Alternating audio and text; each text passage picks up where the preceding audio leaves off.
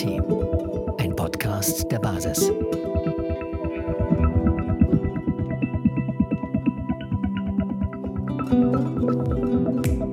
Willkommen zu deinem Basis-Podcast. In diesem Podcast-Format der Basisdemokratischen Partei Deutschland haben wir es uns zur Aufgabe gemacht, eine Meinungskultur der Vielfalt zu entwickeln. In diesem Podcast-Format sprechen wir nicht nur mit Experten über die Themen Freiheit, Machtbegrenzung, Achtsamkeit und Schwarmintelligenz, sondern auch mit Menschen, die jetzt neue Weichen stellen möchten. Unabhängig, kontrovers und demokratisch. Denn unser Miteinander braucht eine neue Basis. Und es war der Krieg gegen Corona. Man hat dieses Virus als extrem gefährlich dargestellt. Man hat ihm einen Wettbewerbsvorteil verschafft gegen allen, gegenüber allen anderen Krankheiten, die es gibt. Und diesen Wettbewerbsvorteil hat Corona bis heute. Und äh, in, im Laufe der Zeit hat man das transformiert aus der Politik heraus und hat ein neues Feindbild gefunden. Es waren die Menschen, die demonstrieren gegen die Maßnahmen. Vor einigen Tagen war der Politiker David Claudio Sieber bei uns zu Gast. In diesem Interview ging es um seine politische Karriere, seinen Beitritt in die Basisgemeinschaft und Gedanken Gedanken zur Basisdemokratie. Wir wünschen dir nun viel Spaß beim Hören. Genau, also erstmal, äh, David, vielen Dank für die ganzen Informationen. Also ich finde, man hört sehr gut raus, dass du total informiert bist. Ich habe jetzt noch mal eine Frage. Also mich interessiert besonders, was das eigentlich mit dir gemacht hat, wie deine Parteikollegen da mit dir umgegangen sind. Das, das ist eine gute Frage. Es war sehr, sehr ähm, schwierig und plötzlich und abrupt, wie sich das alles so entwickelt hat. Denn ähm, das war tatsächlich der Fall, dass die Personen, die mich ähm, verleumdet haben und die mich so stark gemobbt haben, die saßen kurze Zeit vorher noch bei mir äh, im Wohnzimmer und wir haben Kaffee getrunken oder Tee getrunken und die Kinder sind befreundet und spielen miteinander. Das heißt, es war ein sehr, sehr freundschaftlicher Umgang. Grundsätzlich auch bei Bündnis 90, die Grünen in der Fraktion in Flensburg war der Umgang sehr freundschaftlich. Das heißt, es kam sehr äh, überraschend. Damit habe ich nicht gerechnet, dass wenn ich äh, Kritik äußere auf wissenschaftlicher Basis, dass man sich mir gegenüber dann so verhalten wird. Das hat mich äh, schockiert. Das hat mich wirklich schockiert. Das hat mich auch persönlich äh, getroffen. Das hat mich auch traurig gemacht, weil ich äh, gerade dachte, ich erkenne die Leute nicht wieder.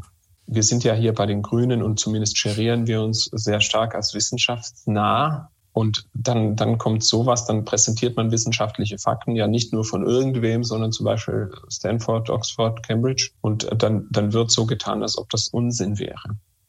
Das, das hat mich verwundert, das hat mich schockiert. Darüber hinaus gab es aber sehr schnell auch noch Vorwürfe persönlicher Art, auch hier auf kommunaler Ebene. Und bevor ich das sage, möchte ich klar sagen, nicht alle aus der Ratsfraktion haben sich mir gegenüber so verhalten und auch nicht alle ähm, aus dem Kommunalkreis haben sich so verhalten. Es gab auch Zuspruch, der erfolgte aber eher ähm, unter vier Augen. Ja, da wollte sich niemand äh, vorwagen. Das, das ist so. Ähm, mir wurde gesagt, dass ich keinen Respekt hätte vor den Menschen, die jetzt sterben. Ja, und das war, das war ein Vorwurf, der sehr schnell kam, weil es auch persönlich betroffene Menschen gab hier äh, im Kreis Flensburg, die, die erkrankte Personen hatten aus der Risikogruppe und die empfanden das als extremen Affront dass ich äh, den Umgang hinterfrage. Und das wurde mir dann sehr schnell vorgeworfen, dass das eine Verschwörungstheorie sei, ähm, dass das rechtsradikales Gedankengut sei, was ich überhaupt nicht in Einklang bringen konnte mit irgendetwas. Und aber insbesondere, dass ich keinen Respekt habe vor den Menschen, die unter der Erkrankung leiden und keinen Respekt hätte vor den Menschen, die vielleicht schon daran verstorben sind. Das hat mich extrem getroffen, weil das ein Totschlagargument ist schlussendlich, ja. Ähm, auf der einen Seite gibt es Folgeschäden der Maßnahmen und auch daran sterben Menschen. Ganz klar, daran sterben Menschen, auch in Deutschland. Und dann gibt es die Verstorbenen durch das Virus. Und nur weil ich sage, wir müssen etwas für den anderen Bereich, der nicht beachtet wird, tun, heißt das nicht, dass ich nicht Respekt habe vor den Menschen, die bisher daran verstorben sind, mit oder an, sei mal dahingestellt. Und äh, das war die Art und Weise, wie man dort in der ersten Woche mit mir kommuniziert hat, so dass es quasi eine absolute No-Go-Area wurde, darüber noch ein einziges Mal zu sprechen, weil schon hier äh, der Debattenraum abgesteckt wurde. Wer das kritisiert, dem ist egal, dass Menschen sterben. Wer das kritisiert, der nimmt billigend in Kauf, dass noch mehr Menschen sterben werden. Ja, dabei habe ich versucht, einen Mittelweg zu finden oder überhaupt erstmal einen Weg zu finden. Zu dem Zeitpunkt hatte sich die Partei dazu ja auch gar nicht geäußert, auch nicht auf Bundesebene. Und äh, das hat ein Klima erzeugt des äh, Misstrauens Mhm. Plötzlich und äh, die Fraktionssitzungen liefen dann auch ganz anders ab. Es war eine ganz angespannte Atmosphäre und alle haben nur gehofft, hoffentlich spricht David das Thema nicht an, ja, weil, weil niemand möchte etwas davon hören und darüber möchten wir nicht sprechen. Das heißt, es ist sofort ein Tabuthema geworden. Es hat dann darüber hinaus auch so eine Fetischierung, Fetischisier, Fetisch gegeben ähm, ähm, zur Maske. Da wurde dann die Maske ständig getragen. Auch im Ratssaal wurde sie getragen von, von Leuten, obwohl dort noch gar keine Pflicht dazu äh, bestand, eine Maske zu tragen zu dem Zeitpunkt. Und da, das war so ein Ausgrenzungsmechanismus, um zu zeigen, wer jetzt hier keine Maske trägt, war lange vor der Maskenpflicht nochmal, ähm, ähm, der gehört nicht dazu und der ist jemand, der in Kauf nimmt, dass Menschen sterben. Und das, das traf dann halt äh, mich in erster Linie und ähm, das war schwierig damit umzugehen, so kannte ich die Leute nicht. Ich war aber auch ein Stück weit angespornt äh, und motiviert, das dann wissenschaftlich gut zu widerlegen und zu begründen. Das heißt, ich habe mich dann halt in Arbeit gestürzt, habe das noch genauer ausgearbeitet, habe es noch besser recherchiert, noch besser herausgefunden, weil ich naiverweise davon ausgegangen bin, wenn ich das ausreichend belege und ausreichend beweise, dann würde das dazu führen, dass Menschen umdenken. Da habe ich mich doch schon deutlich geirrt.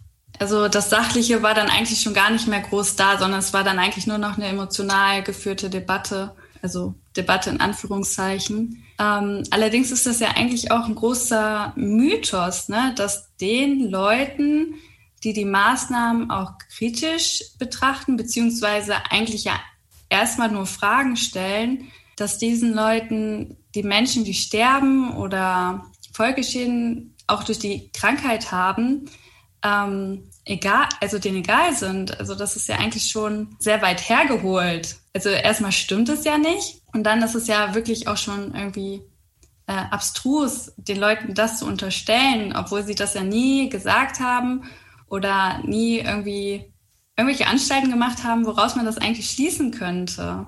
Das, das ist sehr richtig und ich würde, oder so hatte ich es im März damals äh, beurteilt, ich würde sagen, es geht uns allen um Gesundheit. Ja? Und zwar egal, wo wir stehen und wie, welche Positionen wir zu Corona vertreten, zur Risikobewertung, es geht uns um Gesundheit.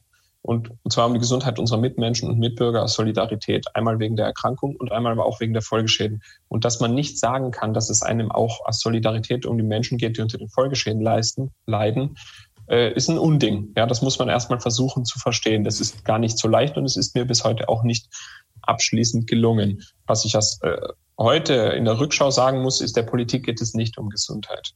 Ja, ja. denn die, denn die äh, Schäden, ähm, die angerichtet werden, äh, töten Menschen. Global jeden Tag 12.500 Verstorbene aufgrund von Hunger, direktem Zusammenhang durch die Maßnahmen von Corona. Daran hat auch Deutschland seinen Anteil. Äh, da gibt es eine Studie von Oxfam, die hatte ich auch veröffentlicht und es gibt auch äh, Zahlen äh, von UNESCO, UNICEF etc. Das heißt, äh, das ist real, dass Menschen aufgrund der Folgeschäden der Maßnahmen versterben, global gesehen. Auch in Deutschland durch aufgeschobene Operationen, Menschen, die aus Angst sich nicht mehr getraut haben, vielleicht in die Notaufnahme zu gehen äh, und so weiter und so fort. Wir haben Berichte von Pathologen, die hauptsächlich nur noch befasst waren mit älteren Menschen, die in ihrer Wohnung verstorben sind, weil sie sich nicht mehr getraut haben, diese zu verlassen und erkrankt waren. Ähm, das ist auch eine, ein Teil der Realität. Und ähm, ich, ich habe mich schon gefragt, ähm, wie, das, äh, wie das konstruiert ist, dass es auf der einen Seite so, so, so stark um Gesundheit geht und es darf niemand mehr sterben an Corona und auf der anderen Seite können aber Menschen, die sagen, wir möchten nicht, dass äh, jemand an den Folgeschäden übermäßig zu leiden hat, die dürfen das nicht artikulieren. Und die Politik hat hier äh, im medialen Bereich von Anfang an, auch jetzt sehr stark zunehmend, mit Feindbildern gearbeitet. Ja, zuerst war das Feindbild der Virus. Es war äh, Krieg gegen Corona, wieder wie Krieg gegen Terror und was weiß ich. Und es war der Krieg gegen Corona. Man hat dieses Virus als extrem gefährlich dargestellt. Man hat ihm einen Wettbewerbsvorteil verschafft gegen allen, gegenüber allen anderen Krankheiten, die es gibt. Und diesen Wettbewerbsvorteil hat Corona bis heute. Und äh, in, im Laufe der Zeit hat man das transformiert aus der Politik heraus und hat ein neues Feindbild gefunden. Es waren die Menschen, die demonstrieren gegen die Maßnahmen. Und äh, das hat sich festgesetzt in der Bevölkerung und ein guter Teil äh, der deutschen Bevölkerung denkt heute, dass wir einen dritten Lockdown haben, dass wir diese Maßnahmen haben, dass es Menschen schlecht geht, dass die Folgeschäden entstehen durch die Menschen, die demonstrieren. Das heißt, hier wurde einfach eine, ein Transfer der Schuld geleistet von der Politik über die medialen Kanäle, die sie sehr leicht bespielen können, zu einer Generierung von einem Feindbild. Und das Feindbild sind grundsätzlich kritische Stimmen. Das ist eine sehr, sehr komfortable Position in einer Diktatur. In einer Demokratie ist das ein Unding. Ja, äh, da gehe ich auch total mit. Wobei ich jetzt für mich, äh, klar, es gibt so Wahrscheinlichkeiten, aber so abschließend kann ich tatsächlich nicht urteilen, so woran liegt das jetzt, dass die Regierung das macht? Sind die so naiv? Also lasst die sich falsch beraten? Ist das Vorsatz? Ist das Unwissenheit? Also das ähm, können wir leider irgendwie tatsächlich nicht abschließend klären, ne? Ja, normalerweise, wenn ich über Corona spreche, dann sage ich, wir haben die Ermächtigung des Infektionsschutzgesetzes über das Grundgesetz und das ist äh, verfassungswidrig. Und dann haben wir den PCR-Test, der nicht leisten kann, was er verspricht. Das sind so die zwei Punkte, die sind für mich in Stein gemeißelt. Anhand derer argumentiere ich. Aber es kommt natürlich regelmäßig auch in mir selbst der Gedanke auf, was sind Motive, was sind Hintergründe, wie entwickelt sich das Ganze und was hat es vielleicht mit sowas wie einem Great Reset oder Klaus Schwab und was auch mhm. immer zu tun. Da tue ich mir schwer mit, weil das ist Spekulieren. Aber es gibt Anhaltspunkte für Menschen, die sich hier tief in die Thematik eingegraben haben. Das habe ich nicht so sehr getan, muss ich dazu sagen. Aber in der Politik gibt es äh, Verhaltensweisen von Politikerinnen und Politikern, die sind traditionsbegründet. Äh, und hier haben wir Pfadabhängigkeiten in der Politik und wie werden in der Politik Entscheidungen gefällt. Das habe ich mir sehr genau angesehen, weil das ist für mich noch irgendwo auch aus politikwissenschaftlicher Sicht greifbar. Mhm. Und ähm, im politischen Prozess zirkuliert sehr vieles immer um die Entscheidung. Ja? Das heißt, wir haben eine Entscheidung und wie wird die gefällt? Das funktioniert regelmäßig so, dass Politikerinnen und Politiker beraten werden von Expertinnen und Experten und dieser Beratung folgen sie dann. Und davon weichen sie nicht mehr ab. Da haben wir den Komfort zu sagen, das ist, das begründet sich nicht auf meine Arbeit, sondern auf die Arbeit von Wissenschaftlern. Ja. Und ich vertraue diesen Wissenschaftlern. Das heißt, wir haben hier auch schon wieder einen Transfer von Verantwortung. Ich als Politiker oder als Politik bin nicht schuld, sondern die Experten, die sich damit super auskennen müssen, die haben mir dazu geraten. Und dann können wir sagen, das ist ein normaler und ein verständlicher Prozess. Politikerinnen und Politiker haben wenig Zeit. Sie müssen beraten werden. Sie brauchen Experten. Sie können nicht selbst Experte für alles sein. Das heißt, das äh, verstehe ich. Dann haben wir aber natürlich schon hier eine spezielle Situation, wo es Gegenstimmen gibt und auch Gegenwind gibt, der aktiv unterdrückt wird. Und den Politikerinnen und Politikern ist das natürlich auch klar. Ähm, und dann haben wir natürlich auch die Art und Weise, wie diese Experten, die die Regierung beraten, ausgewählt werden. Und das hatte ich schon mehrfach gesagt, dass genau das hier ist der Zugriffspunkt für Lobbyismus und Korruption, die Auswahl dieser Experten. Welche mhm. Verstrickungen haben die mit Pharmafirmen? Welche Verstrickungen haben die mit, mit wirtschaftlichen Unternehmen, ökonomischen Interessen? Und diese Verbindungen gibt es. Das kann man nun einmal nicht leugnen. Und jetzt kann man spekulieren darüber, ist die Politik jetzt hier getrieben von diesen äh, Akteuren, die im Hintergrund stehen, von wirtschaftlichen Interessen, durchblicken die das überhaupt selbst, die Politikerinnen und Politiker. Und da käme ich wieder zurück zur Verantwortung. Es wäre ihre Verantwortung, das zu sehen, es wäre ihre Verantwortung, das zu merken und dagegen auch etwas zu tun. Nach all den Gesprächen, die ich hatte mit Bundestagsabgeordneten, Landtagsabgeordneten, Senatorinnen und Senatoren, muss ich sagen, teilweise nur. Erschreckenderweise teilweise. Oft ist da ein sehr, sehr großes Vertrauen weil man das eben immer so macht und wir schon immer auf die Experten gehört haben. Das Hinterfragen und das kritische Denken ist hier nicht so weit verbreitet, wie man das hoffen würde, vielleicht in der Bevölkerung. Dennoch gibt es aber auch Politiker, die das Ganze durchaus durchschauen und das aus unterschiedlichen Motiven dennoch voll mittragen, hauptsächlich karrieristische Gründe. Ja, vielleicht ähm, ist das ja auch gar kein Zufall, ne? Welche Leute in die hohen Positionen kommen. Das ist sicher kein Zufall. Ja. Ist das denn, ähm, ich, ich versuche mich da in die Politik manchmal reinzudenken. Man fährt da jetzt auf einem Zug und kann Politik eigentlich zurückrudern. Wenn ich mir jetzt vorstelle, ein Herr Söder zum Beispiel würde jetzt sagen, okay, nach allen Prüfungen und nach all den Darlegungen, die da sind, und er würde sich jetzt vor die Kamera stellen und würde sagen, ja, wir haben jetzt äh, eingesehen, der PCR-Test äh, verspricht nicht das, was er kann, ähm, oder kann nicht das, was er verspricht. Diese, diese Glaubhaftigkeit äh, würde ja dann in Frage gestellt werden und äh, wir als Volk würden ja sofort sagen, also, äh, also bitte, ähm, von diesen Menschen möchten wir dann nicht mehr regiert werden. Und ähm, da müssen wir ja auch wieder an uns arbeiten, nämlich eine Kultur zu schaffen, wo Politik auch sich zugestehen kann, Fehler zu machen. Ich gebe dir vollkommen recht mit dem, was du gesagt hast, auf unterschiedlichen Ebenen. Zuallererst auf einer juristischen Ebene. Denn als wir begonnen haben, diese Maßnahmen einzuführen, war es sehr klar, es muss eine Prüfung der Verhältnismäßigkeit äh, gemacht werden. Ja, wir müssen das fortlaufend, stündlich, nicht täglich, wöchentlich, nein, wir müssen stündlich überprüfen, sind Einschränkungen der Grundrechte für alle Bürger in Deutschland verhältnismäßig. Das ist nie passiert. Ganz im Gegenteil, man hat oft für sehr lange Zeiträume gesagt, so, bis nächsten Monat machen wir das. Und das ist ein Ermessensnichtgebrauch, ja, also juristisch fragwürdig problematisch, vor allem wenn es um Grundfass äh, Grundrechtseinschränkungen geht. Was muss Politik eigentlich bieten? Was muss Politik anbieten, ähm, wenn es darum geht, äh, ähm, Maßnahmen zu erlassen oder Zwangsmaßnahmen zu erlassen. Ja, mindestens muss Politik eine Exit-Strategie anbieten. Ja, und zwar von Anfang an. Es gab nie eine Exit-Strategie. Das heißt, die Politik hat aus sich heraus schon nicht formuliert, wie kommen wir aus dem Ganzen wieder raus? Welche Bedingungen müssen eigentlich geschaffen werden, dass wir keinerlei Maßnahmen mehr brauchen. Es wurde sich dann häufig auf Zahlen fokussiert, auf unterschiedliche Kenngrößen, Verdopplungswert, N-Wert, R-Wert, Inzidenzwerte. Das wurde nach und nach wurde das immer transformiert und abgeändert, wo man auch schon skeptisch sein kann. Ähm, wie kann man eigentlich zurückrudern aus der Politik und ist das eigentlich Schwäche, wenn man sagt, dass man was falsch gemacht hat? Auf einer menschlichen Ebene würde ich sagen, natürlich nicht. Wir machen alle als Menschen ständig Fehler und wenn wir dazu stehen, und das offen ansprechen, auch in der Gesellschaft, in der Gruppe ansprechen, können wir daraus lernen und wir erschaffen auch Vertrauen. Ja, denn wenn man nicht zu seinen Fehlern steht, obwohl man sie erkannt hat, was macht man dann? Ja, dann lügt man. In der Politik verhält es sich aus meiner Beobachtung heraus so, wenn man eine Entscheidung getroffen hat, dann wird an ihr festgehalten.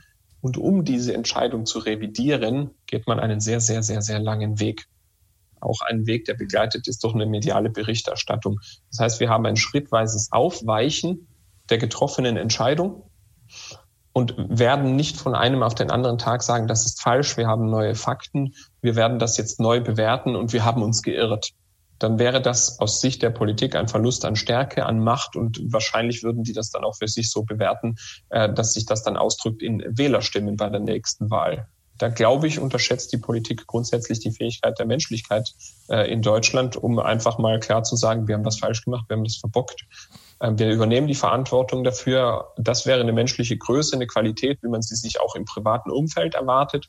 Das würde ich mir auch von Politik erwarten. Und der Zeitpunkt dafür wurde schon immer verpasst. Und der Zeitpunkt dafür ist jeden Tag. Äh, es passiert aber nicht. Ganz im Gegenteil. Man hat dann eine Exit-Strategie, ähm, äh, Hidden Agenda geschaffen. Das ist einmal äh, das Impfen. Das heißt, wenn genug Menschen bereit sind, sich impfen zu lassen, dann wäre das eine mögliche Exit-Strategie, zu sagen, jetzt können wir normal weitermachen.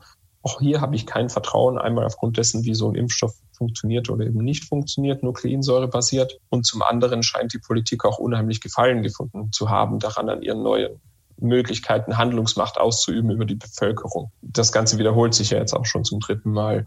Von dem her ich sehe das gar nicht, dass Politik hier zurückrudern möchte oder wird. Ich denke, hier müssen wir als Basis aktiv werden und die Bürger beteiligen, um die Stimme aus dem Volk zu holen und zu sagen, das wünschen sich aber die Bürgerinnen und Bürger.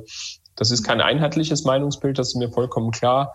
Aber wir sind in der Situation, wo wir sagen müssen, es wäre jetzt wichtig, andere Stimmen zu hören und auch Mehrheiten zu hören und nicht nur die Stimmen aus der Politik oder aus diesem Kreis aus der Politik, der nicht mal mehr zum Parlament gehört. Das heißt, das Zurückrudern, nochmal, um das zusammenzufassen, in der Politik funktioniert ganz, ganz langsam über das Abweichen und Aufweichen der eigenen Position. Wir reden hier von dem Zeitraum von Monaten bis Jahren oder das grundsätzliche Nicht-Eingestehen. Da fällt mir auch sehr schnell Andreas Scheuer ein und seine Maut, was das für einen Zeitraum genommen hat. Und selbst dann war der Fehler noch nicht klar, benannt. Das heißt, Fehler in der deutschen Politik gibt es nicht. Andere haben sich geirrt oder die Rahmenbedingungen haben sich geändert. Man rettet sich auch von der Legislaturperiode zur nächsten. Genau das wollen wir als die Basis ja auch anders machen. Einmal mit der Säule Machtbegrenzung, ne? also das ist natürlich äh, möglichst transparent ist, äh, durch wen die Politiker auch beraten werden. Oder dass man halt, wie du sagst, ne, dass man die Exit-Strategie vielleicht von vornherein auch äh, priorisiert. Ne? Also dass man gar nicht selbst in die Versuchung kommt, die neuen äh, Machtbefugnisse, die man dann als Regierung hat, dass man die dann ausnutzt ja, weil das kann ja schon sehr verführerisch sein äh, für uns alle. Und deswegen ist es ja uns auch so wichtig als Partei, diese Machtbegrenzung von vornherein als eine wesentliche Säule äh, mit einzubeziehen.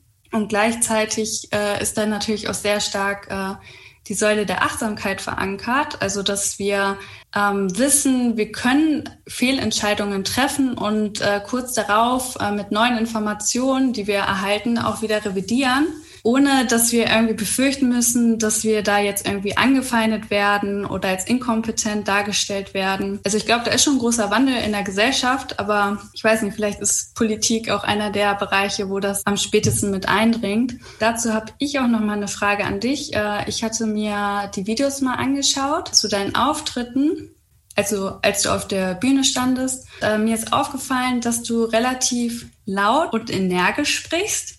Also so wie viele Politiker auch immer im Parlament sprechen und dass du auch äh, Anfeindungen machst gegen die äh, Politiker. Also dass du zum Beispiel auch die Regierung als Covidioten ähm, bezeichnest oder dann halt als Lügner.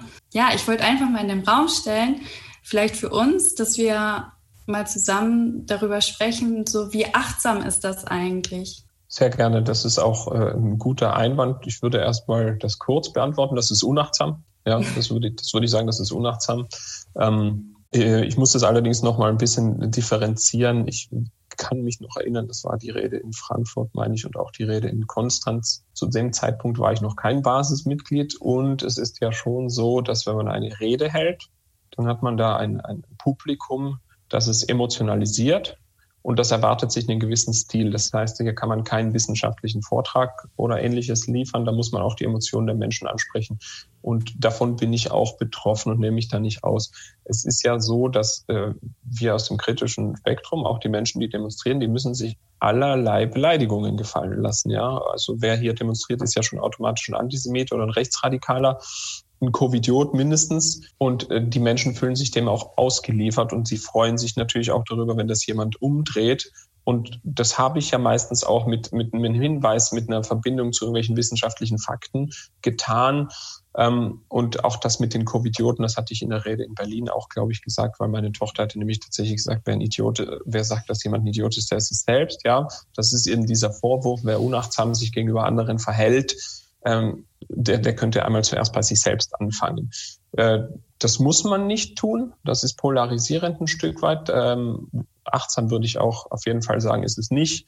Es ist aber etwas, was die Menschen abholt in der Art und Weise, wie sie sich gerade fühlen, aufgrund dessen, dass sie das erleiden müssen. Und das geht mir selbst nicht anders. Ähm, mich so ein bisschen aus der Affäre zu ziehen, würde ich auf meine Rede in Eutin verweisen und auf meine Rede in Kiel. Da war ich dann schon sehr stark eingebunden in die Basis. Da habe ich das deutlich achtsamer versucht zu formulieren. Mhm. Und ähm, das ist mir, glaube ich, auch gelungen. Es ist natürlich so, dass ich aus einem Umfeld komme, jetzt aus einem politischen Umfeld, wo Anfeindung, Ausgrenzung und äh, Konkurrenz sehr hoch sind. Das heißt, ich bin ja auch irgendwo erzogen und konstruiert durch mein Umfeld. Ja, und ähm, das abzulegen und die Achtsamkeit für sich selbst auch einzuüben, das anzuerkennen und auch zu wissen, wie formuliere ich überhaupt und sage ich nochmal Wahlkampf oder nicht das Wahlprozess oder irgendwie anders. Äh, das, daran muss ich wachsen und das ist etwas, wo ich Erfahrungen brauche. Gerade die Säule der Achtsamkeit er, erreicht da bei mir selbst sehr viel, weil ich die nicht besonders stark ausgeprägt hatte grundsätzlich. Das kann ich schon sagen. Äh, ich habe hier schon einen Lernprozess hingelegt, auch in der Art und Weise, wie ich formuliere und wie ich spreche. Und ich würde mir auch wünschen, dass die Gesellschaft sich dahingehend transformiert. Ich weiß aber auch, dass im Wahlprozess äh, wir nicht mit Samthandschuhen angefasst werden und ein Stück weit muss man auch Paroli bieten und darf sich auch nicht einfach unterwerfen. Denn wenn man extrem achtsam agiert in dem politischen Umfeld, dann äh, kann man auch sehr schnell extrem unsichtbar werden. Das heißt, eine gewisse Stärke und Bissigkeit zumindest in den Inhalten muss man liefern können. Ein achtsamer Umgang, vor allem im persönlichen Bereich, ist natürlich sehr, sehr wichtig das in den politischen äh, Diskurs zu bringen und den Debattenraum so zu ändern, dass wir nicht mehr ähm, Schlagzeilen auf Bildniveau in allen Zeitungen haben über Menschen, die etwas kritisieren. Das ist wünschenswert, das wird aber nicht so schnell gelingen. Ich wollte noch mal kurz was zur Achtsamkeit sagen. Also ich finde es äh, total klasse, David, was du jetzt angesprochen hast. Wir müssen ja auch vor allem achtsam mit uns umgehen und sollen auch immer zuerst bei uns äh, schauen. Ne? Also man sagt ja so, man soll ja vor seine eigenen Haustüre erstmal kehren, bevor man den Dreck vor der anderen Haustüre legt. Und das ist einfach so, das ist ja menschlich. Und ähm, die ganzen Säulen, die eben jetzt die Basis bietet, wie Freiheit, Machtbegrenzung, Achtsamkeit und Schwarmintelligenz, da sollte man eben bei sich selbst beginnen. Und natürlich ist es menschlich, wenn man auch mal äh, eine Aussage trifft, die vielleicht nicht ganz achtsam ist. Aber wir wachsen ja an unseren Aufgaben und das ist ja auch das Wichtigste, finde ich. Mich würde mal kurz interessieren, die Frage geht so ein bisschen mehr an Alina. Äh, wir haben ja nun mal jetzt festgestellt, und ich, ich, ich habe so ein Bildnis für mich, dass Corona jetzt ja was mit uns macht oder die Situation im Allgemeinen, die hält uns jetzt ja eigentlich auch einen Spiegel vor. Ich, ich nenne sie immer die hässliche Fratze für die Dinge, die wir eigentlich versäumt haben, auch für uns eigentlich innerlich. Und äh, die Frage, die mich umtreibt, eigentlich, wie, wie konnte es sein, dass wir zu so einer Gesprächskultur gekommen sind, so wie wir sie heute haben? Nämlich, ich würde sagen, fast gar keine.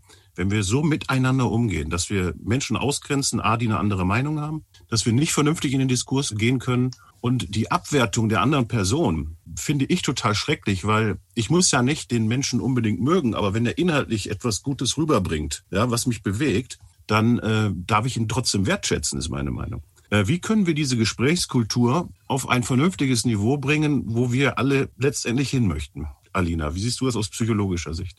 Ja, also ich glaube tatsächlich, dass die Säule der Achtsamkeit da echt ähm, total wertvoll ist in der Partei, weil sie auch uns schon innerhalb der Partei einen Raum öffnet, dass wir uns halt auch gegenseitig reflektieren können oder das rückmelden können oder dass ich jetzt David zum Beispiel überhaupt diese Frage stellen konnte. Ja, also letztlich schaffen wir das, glaube ich, wirklich nur in Begegnung. Also, dass wir uns gegenseitig wirklich begegnen auf Augenhöhe, ähm, so dass wir uns trauen, uns zu zeigen, so wie wir sind. Wenn dir diese Folge gefallen hat, dann höre dir auch weitere Folgen an. Wo? Natürlich hier, bei deinem Basis-Podcast. Möchtest auch du Teil einer basisdemokratischen Gemeinschaft sein? Dann bist du herzlich willkommen.